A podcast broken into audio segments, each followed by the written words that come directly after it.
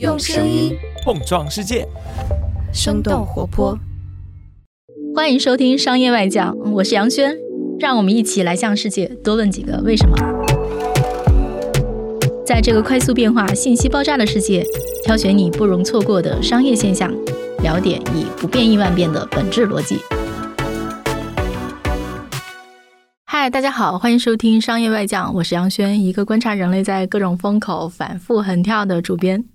这期呢，想跟大家聊一个阿里的大新闻啊。我不知道大家有没有关注到，最近呢，阿里的这个人事上有了一个大的变化。一方面就是阿里云的一号位 CEO 邢颠卸任了，另一方面呢，阿里集团的最大的老板。除了马云之外啊，就是阿里集团的董事长兼 CEO 逍遥子，或者说他的真名叫张勇，自己披挂上阵，亲自担任阿里云的 CEO。就是在这一则小小的人事变动背后，其实折射出了一个非常大的业务上的变化。就是说，过去几年在阿里整体集团里面一直表现啊非常好的阿里云这个业务，现在遭遇了明显的挫折。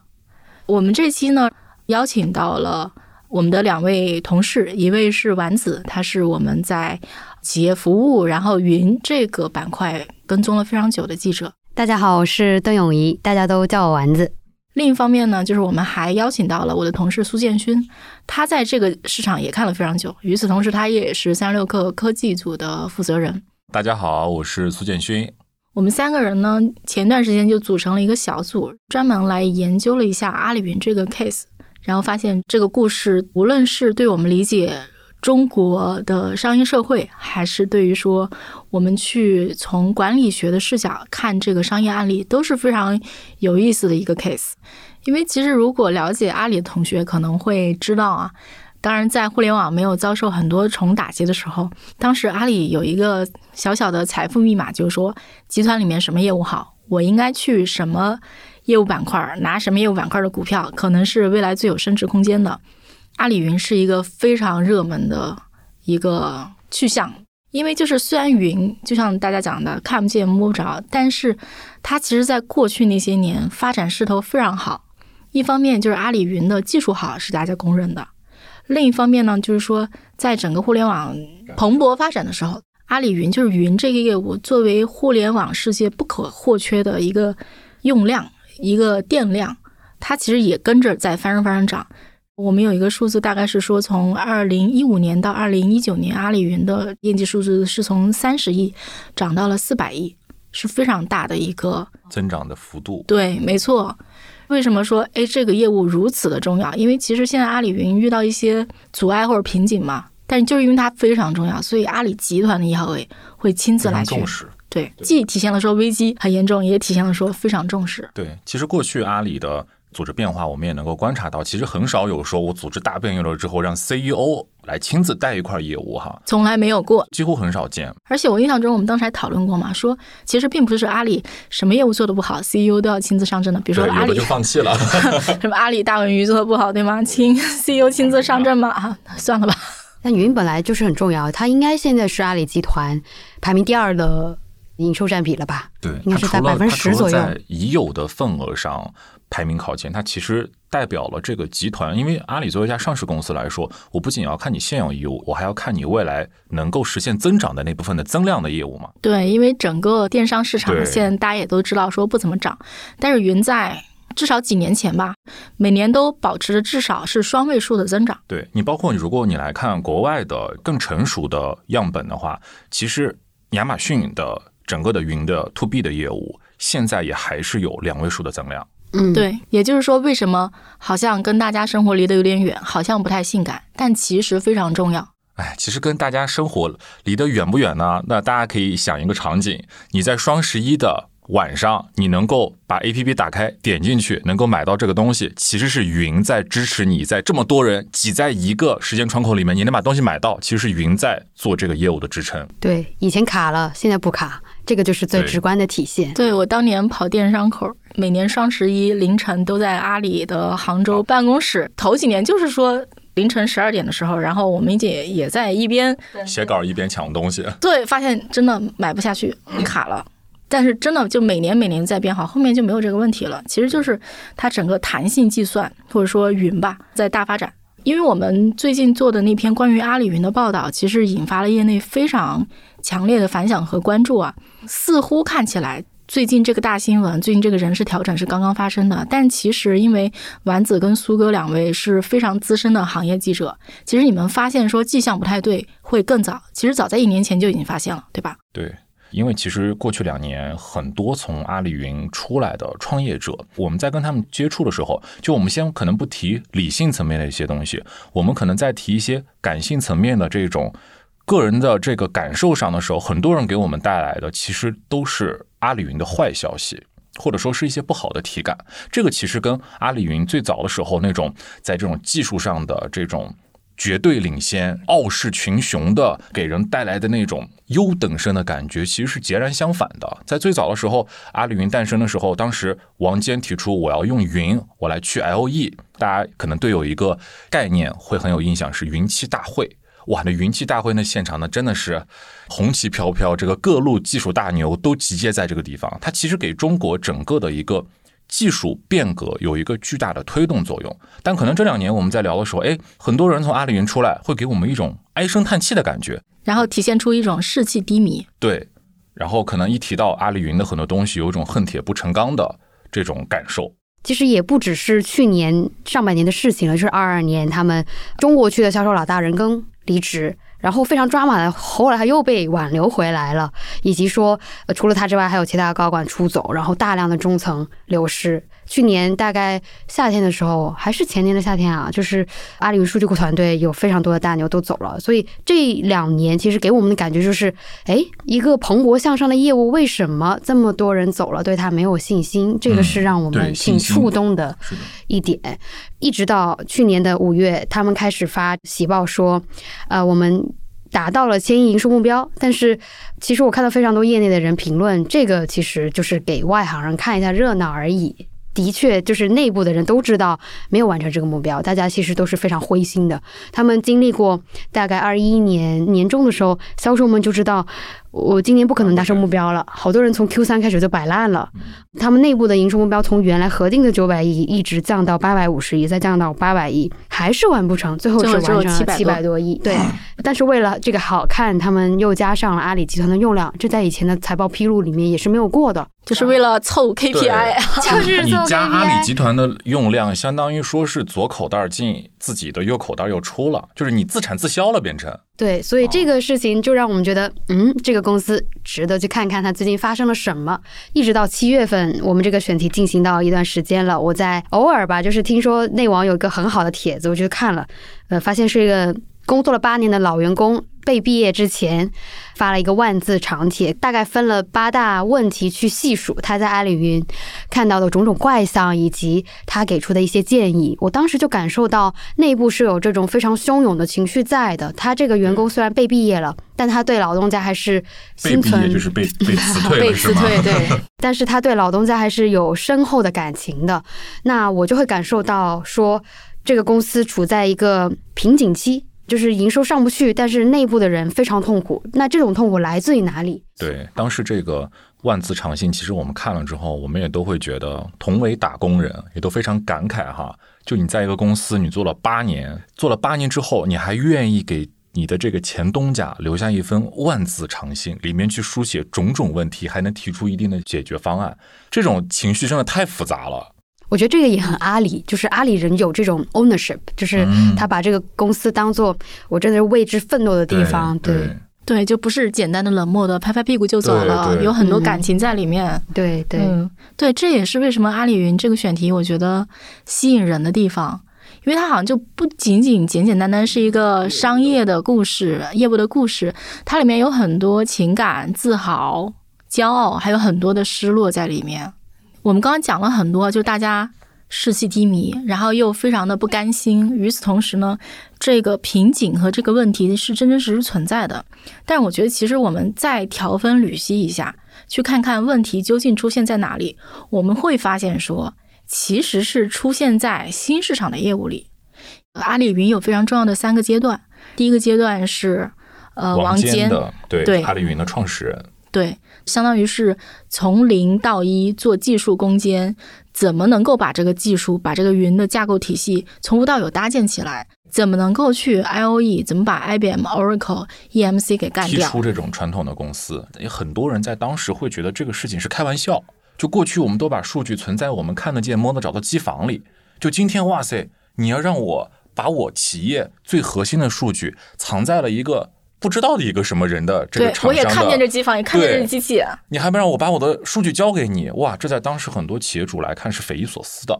对，但是的确就是因为阿里自己自身有这个强烈的需求，比如我做电商，我怎么顶住双十一的这个流量冲击，对吧？阿里云这个业务一定要做，这是最开始技术攻坚，的缘起。他自己有这个需求，他自己就是客户。对，后来从王坚换成了孙权，他的真名叫胡晓明。那个时代非常直白的说，那是一个收割的时代，就说咱技术已经做到说业界最好了。然后在那个时候，当大家意识到说我可以用云这个服务的时候，而不是说自己买个机器，然后弄一机房，然后自己付那个机房钱，对吧？我就直接给你交一个钱，然后我把这个算力买过来。当大家意识到说我可以用云的时候，这个时候孙权是实实在在的把这个市场里的这个需求换成了钱，装进了阿里云的兜里。孙权是一个搞销售的大将。当大家回忆起孙权时代，大家想起都是开周会，然后在周会上大喊杀杀杀。因为很多老销售都跟丸子说过，说我们记忆中的黄金时代，或者说权哥那个时代，特别让人留恋，特别让人回味。每天都看着几千万、几个亿进到自己的业务兜里面，那这一定是一个非常让人觉得是很有成就感的这么一件事情。因为可能在王坚那个时代，更多的都是苦哈哈的，我要把技术跟产品从一到一的做出来。但是可能从技术跟产品的迭代到 go to market，它是需要有一个周期性的验证过程的。对，那个时候就是阿里云的客户，其实他的需求跟阿里本身的需求非常强烈相似。比如说，OK，你是做电商的，你有一个强大的应对这个高流量的需求。我是个做游戏的，我也担心说我游戏一开服，然后哇，这个用户火爆程度超乎我想象，对吧？我也得用云。就是很多互联网客户跟阿里的这种业务类型，其实底层逻辑高度相似，所以大家愿意用阿里云。就我不知道大家还记不记得，当时有一段时间有一种直播产品非常火，就是答题。在一段时间，他会出一个题，然后你只要答对了几道题，最后剩多少人 PK，你就会分钱。当时互联网出了好多奇奇怪怪，还有撒币，对吗？答题哎撒币。对，所以说像这种产品，其实它面临底层的在 IT 层面上的业务需求是极其相似的，就是在某一个时间段，几百、几千万的这种客户突然涌进你的服务器里面，你能不能承受得住？对，而且对游戏业务来讲，它不仅仅是承不承受得住，还在于说来的都是钱呐、你接不接得住。所以就是那个时候，相当于说，在王坚的这个产品技术的坚实的基础上，有这么一批对阿里云的这个产品有强烈需求的用户出现了，蓬勃发展，大家都挣了很多钱，阿里云也跟着这个时代红利吧，也挣了很多钱。但是问题就出在说，从孙权交棒交到邢颠手上的这个转折期，其实当时的市场逻辑是发生了一些变化的。我觉得丸子当时采的一个销售讲得非常好。当时这个销售呢，他就发现大概一七年的时候，底层的云用量就已经不太增长了。我当时问他，直播电商、短视频都很火，为什么你觉得当时互联网就不行了呢？他给了我个回答说，你别看这些形式变来变去的，但是底层的云用量是不会骗人的。这个就像一个工厂业务有多大就会用多少电一样。所以他的一个朋友后来就从云厂商跳去做投资了，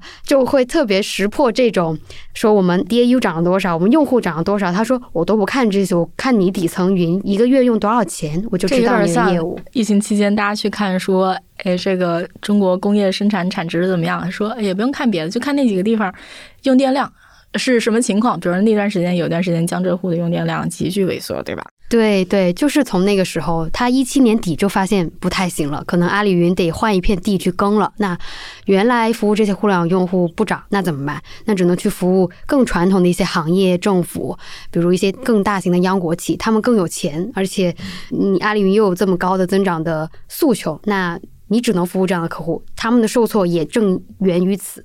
对，而且我觉得其实咱们现在都是回过头看，会发现说，哎，他们去开拓新市场，呃，遭受了很多挫折。但是我觉得在行颠接棒的时候，那个时候心情和心态应该是完全不一样的，因为那个时候阿里云正是高歌猛进的时候。嗯，在过去那些年，阿里云一直都是阿里集团最明星的业务之一，年年都是业绩打分打最高一档，而且年年都是业绩翻番，从三十亿涨到了一八年是两百亿，嗯，两百五十亿，嗯，两百五十亿。对，那在这种整体信心高涨的情况下，行颠当时喊了一个目标，叫做三年后达到年收入千亿。我觉得他不只是看到说互联网市场用电量不怎么涨，他更多的应该是觉得说，哎，还有一大片空白市场供我们去打，咱都还没打呢，那不是都是白来的吗？我凭啥千亿做不到？而且我觉得就是像你聊的很多阿里云人，是不是那个时候也是觉得说，这有啥不行的？咱行。对，当时一个采访对象，他刚刚好是在行癫入职前不久就进了阿里云。他给了我一个形容是，当时杭州的办公室很破又小，但他心里就是很开心，因为每天看到办公室里的人忙忙碌碌的。过了几天，IDC 又给我们颁了个奖。过了几天，又说：“哎呀，我们今年营收轻轻松松的又翻倍了。”所以他当时看到那一封行癫说我们要做到千亿目标的邮件，他当时心里面就想。这有什么不可以实现的呢？今年都做到二百五十个亿了，那你明年算算翻个倍，五百亿，再后年你就算这个增速上不去了，百分之六七十，那不也差不多一千个亿吗？所以他当时感受到整体的氛围是很自信，就觉得这个目标也没有什么。大部分的阿里云人都是这么感受的。对，而且我觉得。从排兵布阵上来讲吧，因为邢颠其实，在阿里内部管过淘宝、天猫，后来又去管阿里云，他自己做技术出身的，然后又管过技术。当他去做到阿里云这个总裁的这个位置上的时候，他其实应该是技术他也懂，然后商业他也管过，他其实应该是一个大将，他其实是阿里内部很有名的一个人。他当时也做了自己的排兵布阵，比如一方面，他当时一来，然后就。提拔了一个叫任根的人去做阿里中国区 CEO，其实就是管阿里中国区的销售，这个位列四大销售老大之一。任根这个人是华为出身的，我相信邢天应该是强烈的意识到了，说我需要一个懂政企市场的人去打这个新市场，我要把它拔上来。与此同时呢，我印象中就是说那段时间阿里云真的是在整个行业里，就是谁不想去阿里云都想去，红红火火的。我印象中，像你采访的很多人，其实去到阿里云之前，都是在比如说 IBM 呀、Oracle 啊，或者就是在央国企里面工作的，在传统的 IT 厂商里面去跑央企、政企业务的。然后那段时间，大家也都很愿意跳槽去阿里云。他们感觉是阿里云是下一个时代的这种最新的产物，冉冉升起的星星吧。对，这其实就引出了一个非常有趣的问题：就咱这个销售老大也提拔了，咱一线的销售也配置了。但是从最后的结果来看，其实阿里云在政企市场是结结实实的栽了很多跟头的。就是说这个问题究竟出在哪儿？我觉得这是一个非常非常有趣的案例。比如说，我招很多曾经是这个市场上的人来做一个对他来说陌生的新市场，这可能是过去很多互联网公司比较惯性的一种打法，觉得这样咱就行。对，其实说白了就是我有钱招人，我来搞定新市场。过去很多都是这么干的。如果我们去看 to C 业务的话，但今天当我们来看到 to B 业务的时候，我们会发现 to B 业务有一个逻辑是，它在面对客户的时候，它的服务体系跟服务方式跟 to C 是有千差万别的。刚才我们聊到一个非常典型的一个客户画像，叫做政企客户。这个客户会有什么样的特点呢？就是首先他们可能对于技术产品的要求没有那么高，但是呢。就是因为没有那么高，所以其实我用你阿里云我也是用，我用别家的云我也是用。对，这个时候什么东西见分晓，关系跟服务就变得非常重要。对，它跟互联网的客户非常不一样，因为互联网，比如说我们刚提到了说，大家就是要应对那种高并发，然后大流量的冲击。我这个时候我就是得选那个产品最好、技术最好的东西，不然的话，损失的每一分每一秒都是用户，都是钱，对吧？那阿里云既然你是技术最好、产品最好。他也有很多客户实践了，他自己就是大用户，对吗？就该用你，对吗？但是对于政企市场，他们的需求不那么一样，没有什么大流量成绩。对，刚才萱姐其实也谈到了，说邢颠过去曾经是天猫、淘宝聚划算很多关键业务的负责人。为什么当时让邢颠来负责阿里云呢？因为在胡晓明做了很多这种对外这种商业化的动作，其实胡晓明可能忽略的一个市场其实是大型客户以及这种传统的政府以及这种我们叫大 B 客户的一个画像。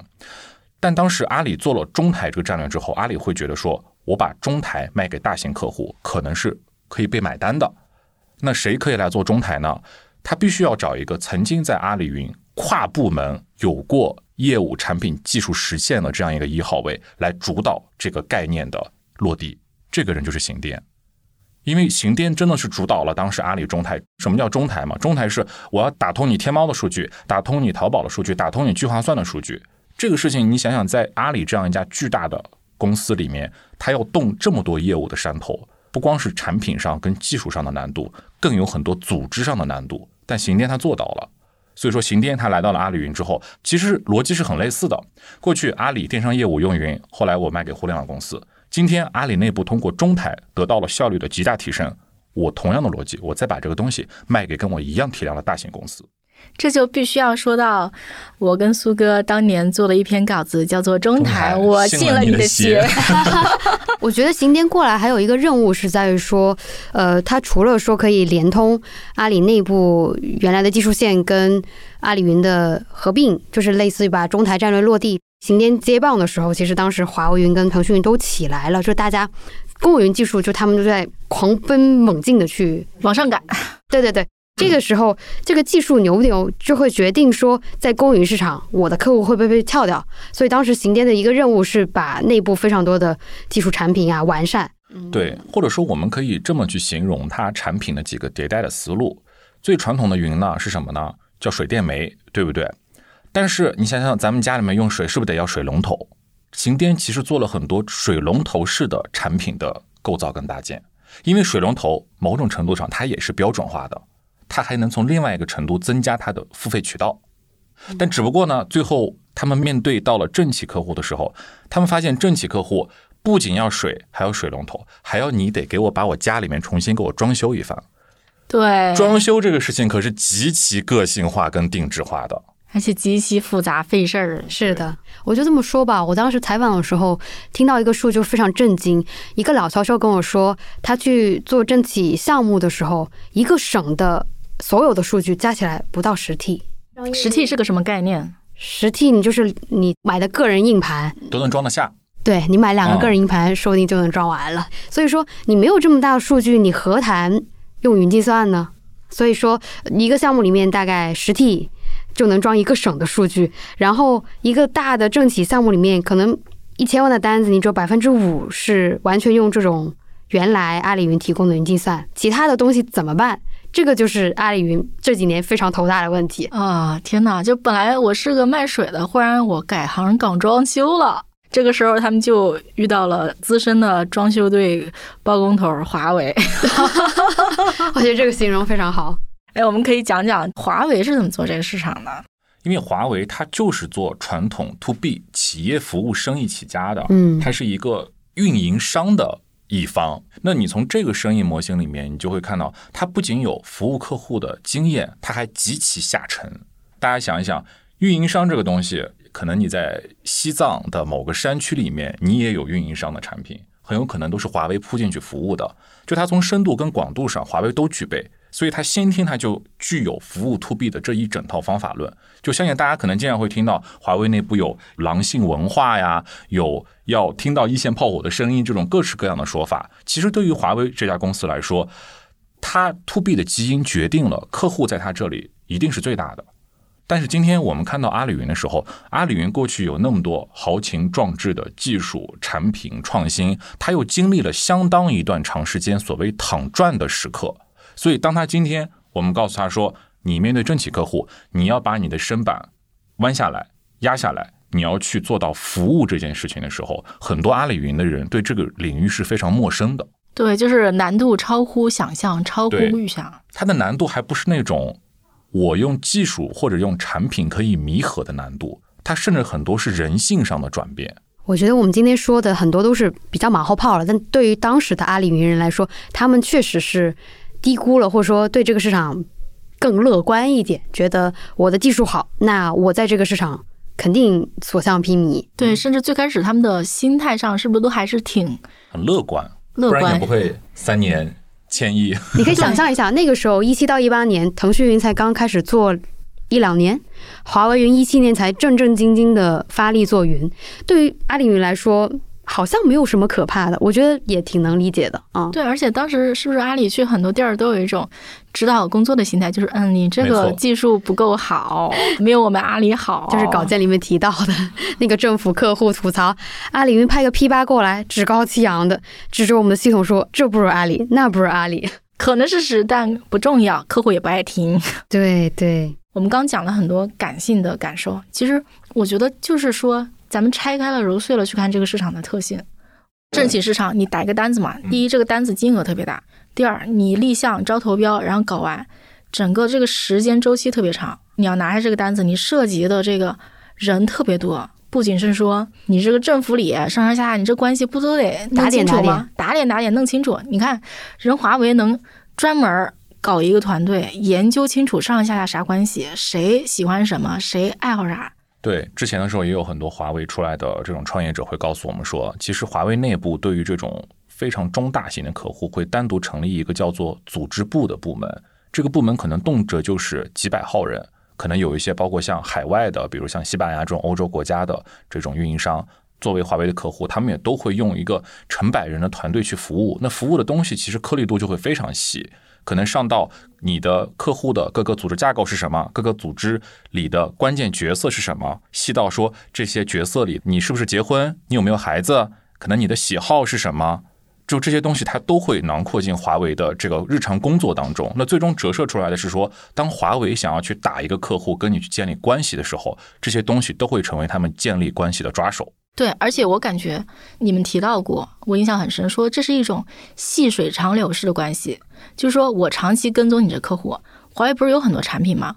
我不卖云，我还能卖硬件呢，能卖好多其他的东西呢，对吗？我就像我们刚才说的，我就一直做嘛。但是与此同时，你反观阿里，阿里是不是有这个能力或者有这个韧性去做那么长周期的这么一个事情？是不是能配那么多人？这个跟他们以前打法太不一样了。我印象很深，就是你们提到过一个事实嘛，阿里内部它的考核机制可能是按季度结算的，但是很可能一个客户你做下来要一年，你按季度算，这咋算？我当时那个大销售很有意思，他就说：“哎呀，在阿里云内部做大销售多吃亏啊！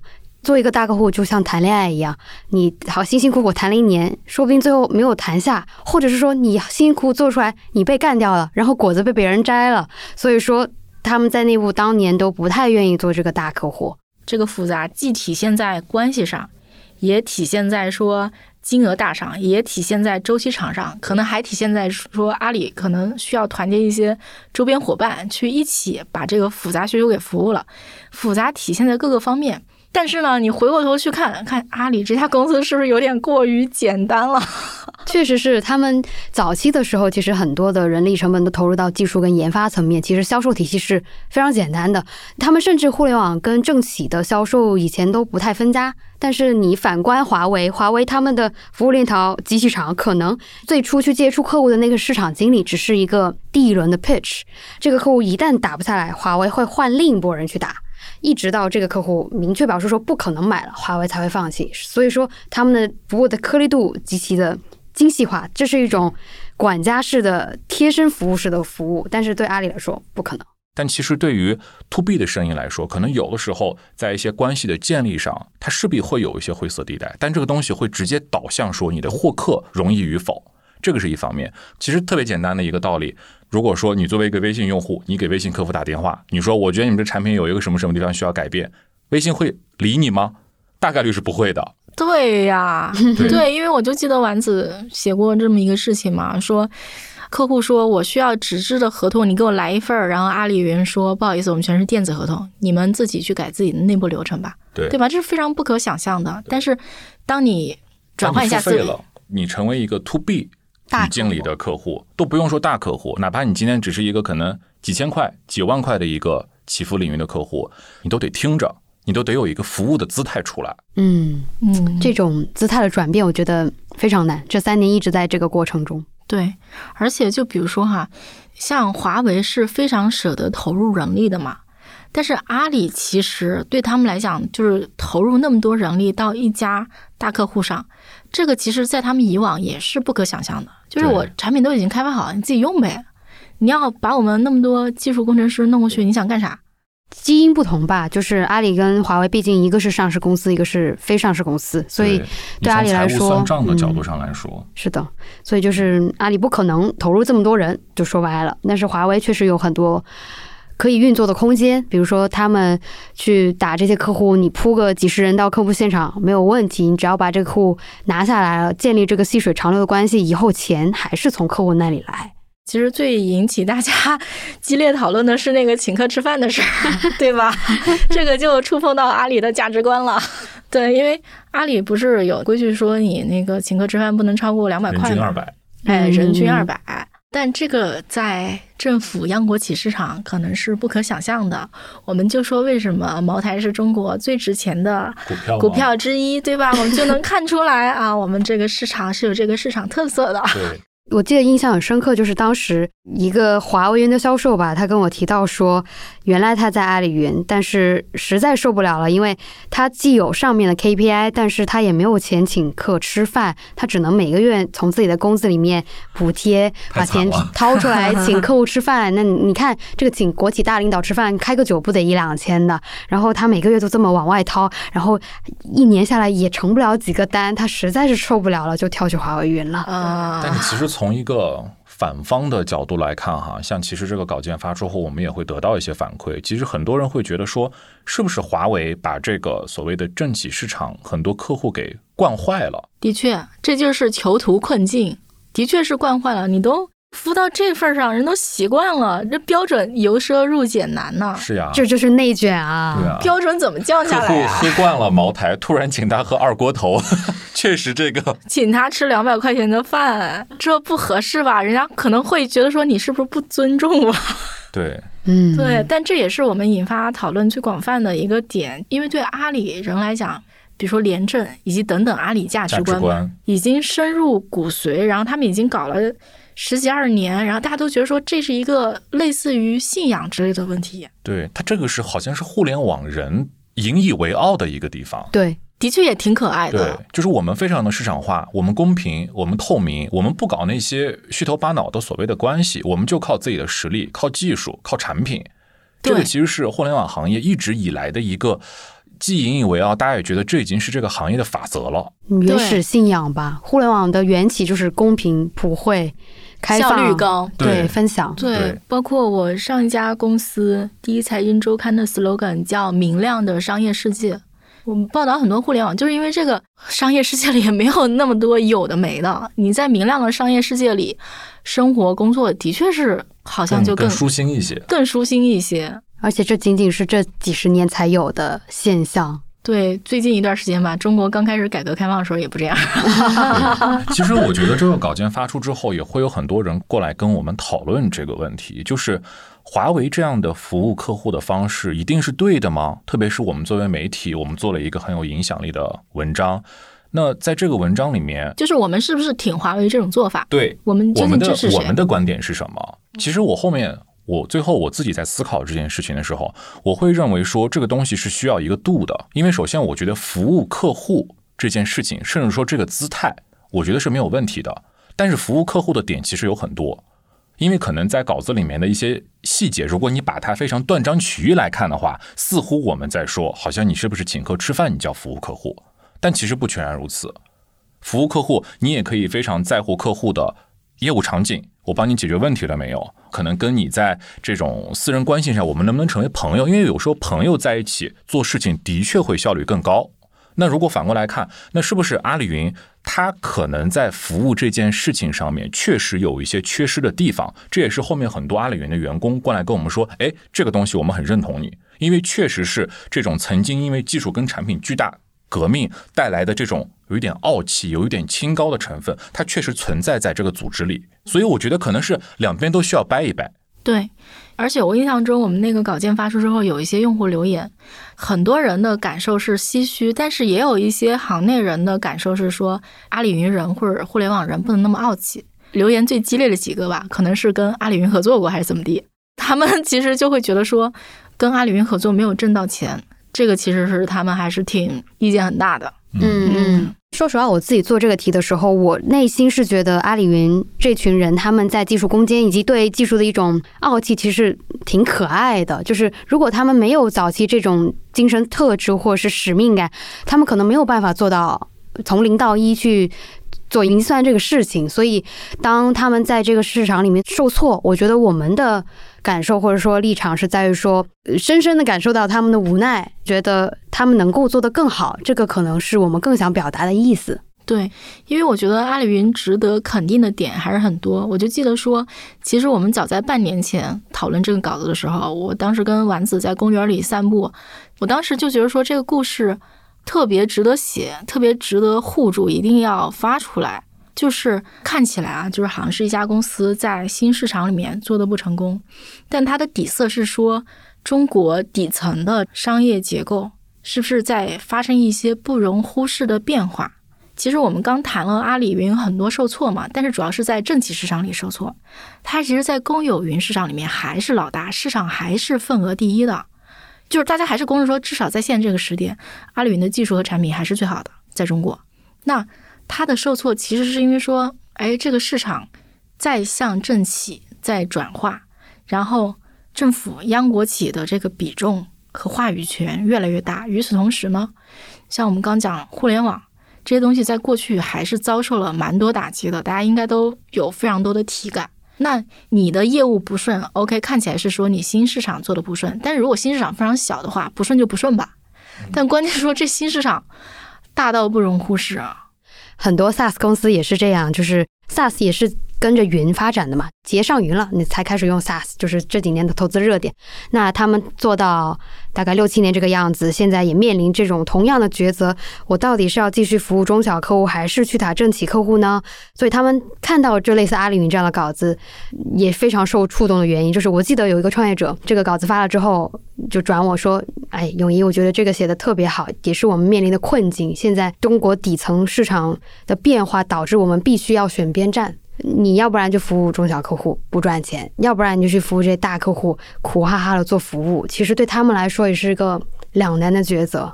哪怕是阿里云的友商吧，就是腾讯跟华为云也有很多同学在这篇文章发了之后来加我说，嗯，以友商为镜，看看我们自己，或者说阿里云还是值得尊敬的，他只是提前遇到了我们会遇到的问题。就是可能稿件发出之后，其实会有声音觉得说，是不是我们对于阿里云有些过于苛责？但其实的确，我觉得我们的一个认知是说，阿里云之所以遇到今天这些问题，是因为它的规模跟体量，它大到了这个程度，它才会遇到这些问题。我觉得不能算苛责吧，因为我印象中，我们当时在。散步聊天，在聊这个选题的时候，当时就已经定下来说，OK，这篇稿子的标题可能叫《阿里云不合时宜的时代》。其实他遭受的很多挫折，你能说他完全是自己的错吗？我觉得他有很多的归因要归因到这个时代底层结构的变化上，他只是不适合这个时代。那谁适合呢？呃，华为挺适合的。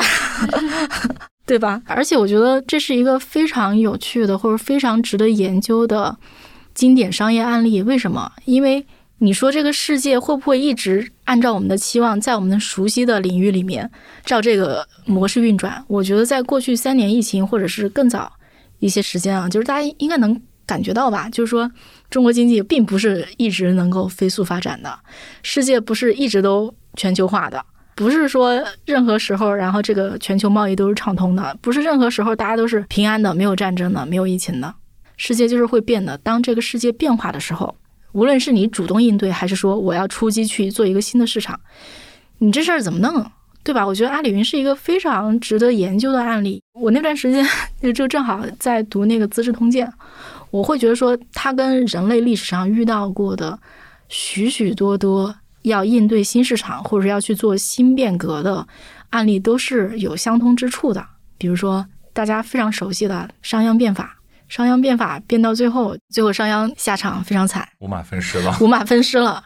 然后赵武灵王胡服骑射，人家那个王公大贵族就是说，我不愿意穿那个裤子，我假装生病，我不上朝，我请病假了，你你把我怎么地吧，对吧？就是你在做任何一个变革的时候都是非常难的，在这个很艰难的状况下，你要怎么做？看起来刑颠上任之后，他做了一些排兵布阵，但是是不是真的深刻的理解了这个市场，或者说这个变革的做法是不是够清晰，是不是能严格的执行下去？我觉得这个东西可能就是还挺值得研究一下的。这里面其实有一个很极致的一个讨论空间，就是难道阿里云在面对这样一个关键市场的时候，它最好的处境是真的要变成华为吗？好问题，这个也是我问采访对象的，就是当时我也提过说，你们能够照搬华为这样的模式吗？你觉得可以吗？因为他是一个老阿里了，他说阿里永远不可能变成华为，如果阿里照搬华为，阿里就会死，因为这是我们的精神气质跟底色。其实很多华为的做法，老阿里是不太认可，或者说有很多东西他们觉得可以学，但是你没有必要把一些。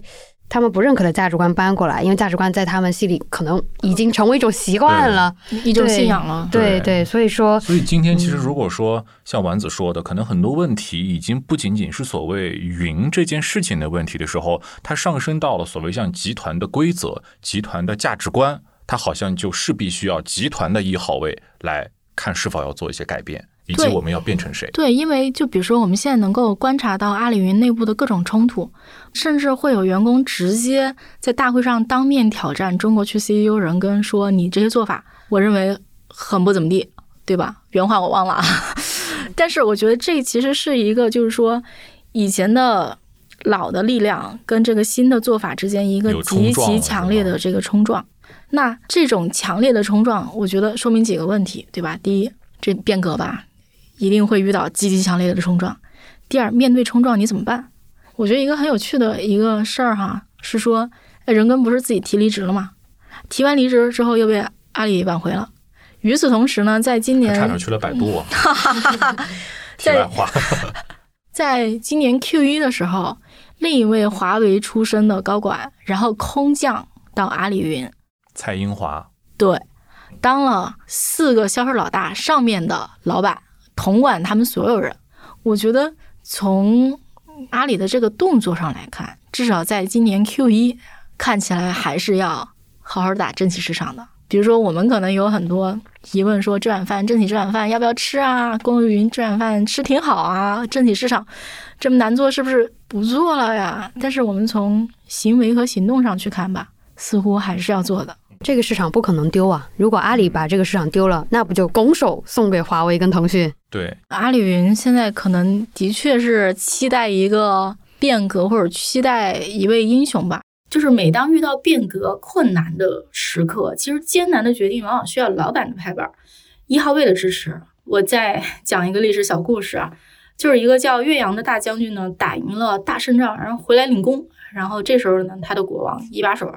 拿出一筐子告状信，说：“你看看，其实这都是这几年你出征的时候别人告你状的信，我都给你压下来了。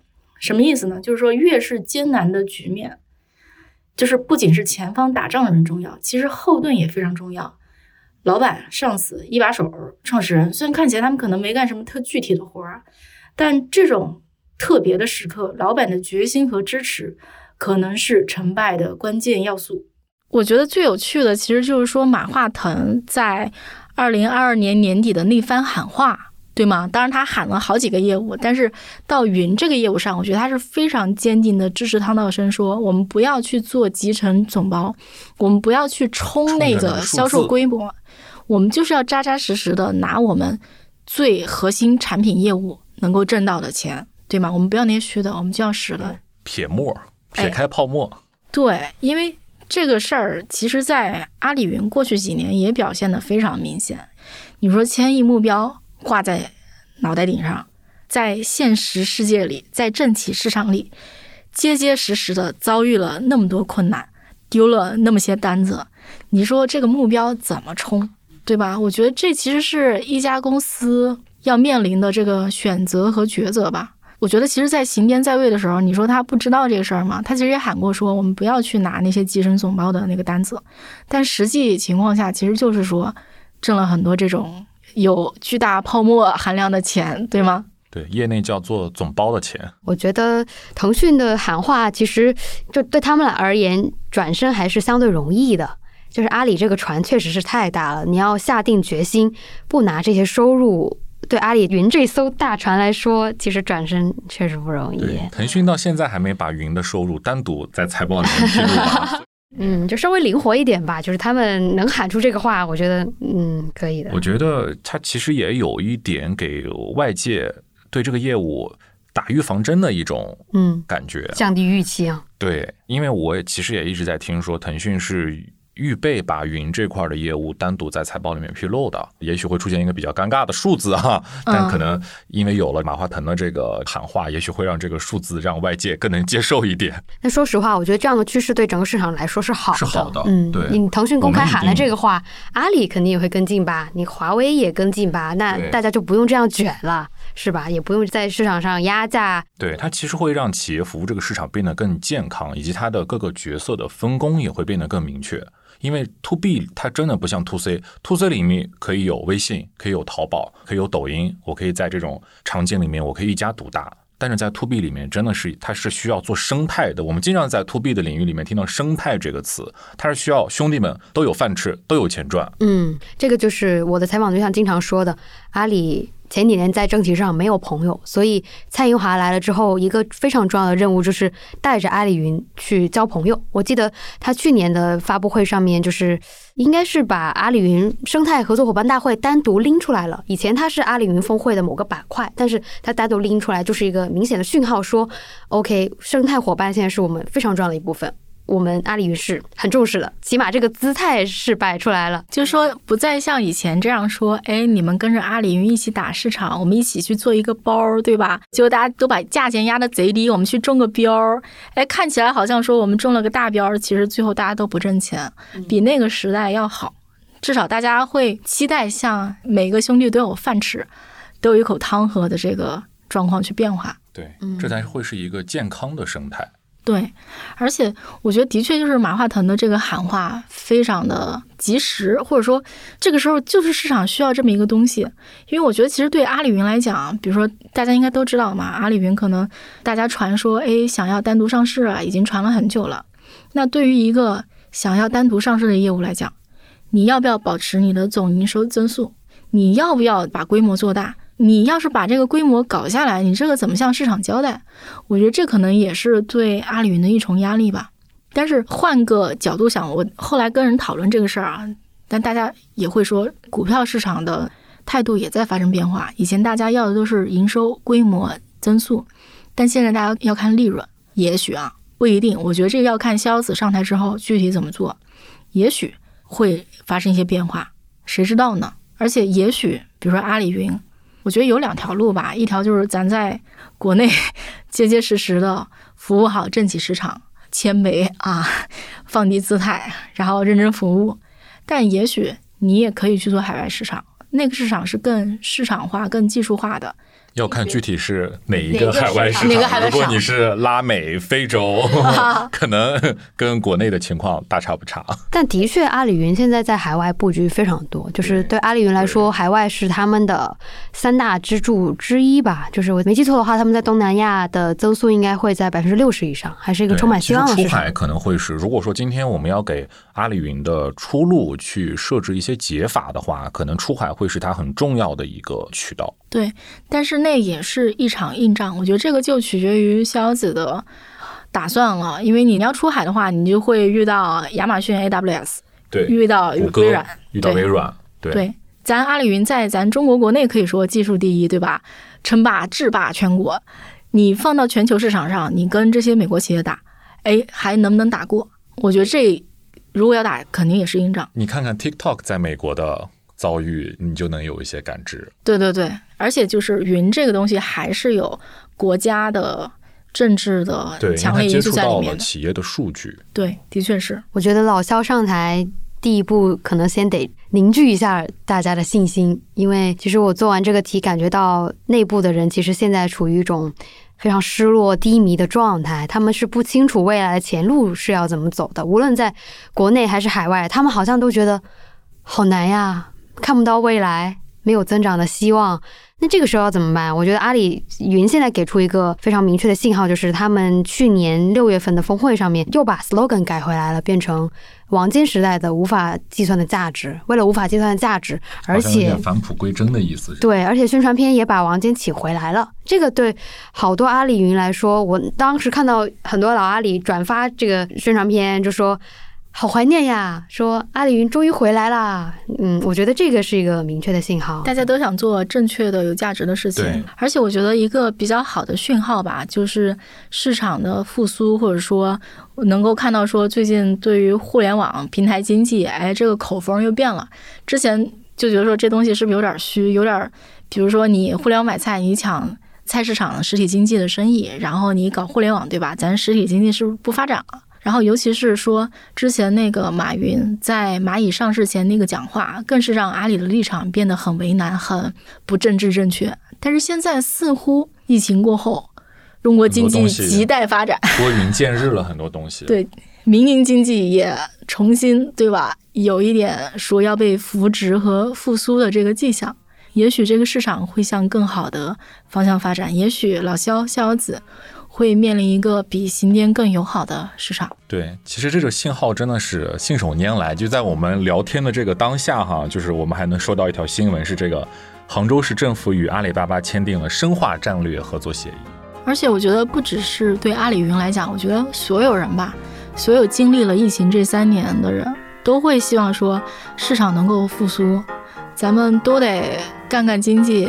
挣口饭吃了，对。但我觉得最后一点吧，我觉得可能需要提到的是，我觉得综合种种迹象来看，就是老肖，就是张勇来带领阿里云的业务这件事情，很有可能是一个过渡性的动作。可能在老肖理顺之后，在业务带头人这一环节、这一角色上，可能还会有一些更多的变化。嗯，有可能，因为这次换帅的确是事出突然。对，因为阿里云前段时间在香港宕机了。嗯，确实。好的，那今天就聊到这里。我们期望春天赶紧到来，也祝愿大家新年快乐。我们下期再见，拜拜拜拜。另外，也感谢商业外教幕后的小伙伴，包括监制信宇、剪辑信贝 Kurt、设计饭团、运营 Babes、实习生静涵。感谢收听商业外教，我是杨轩，我们下期再见。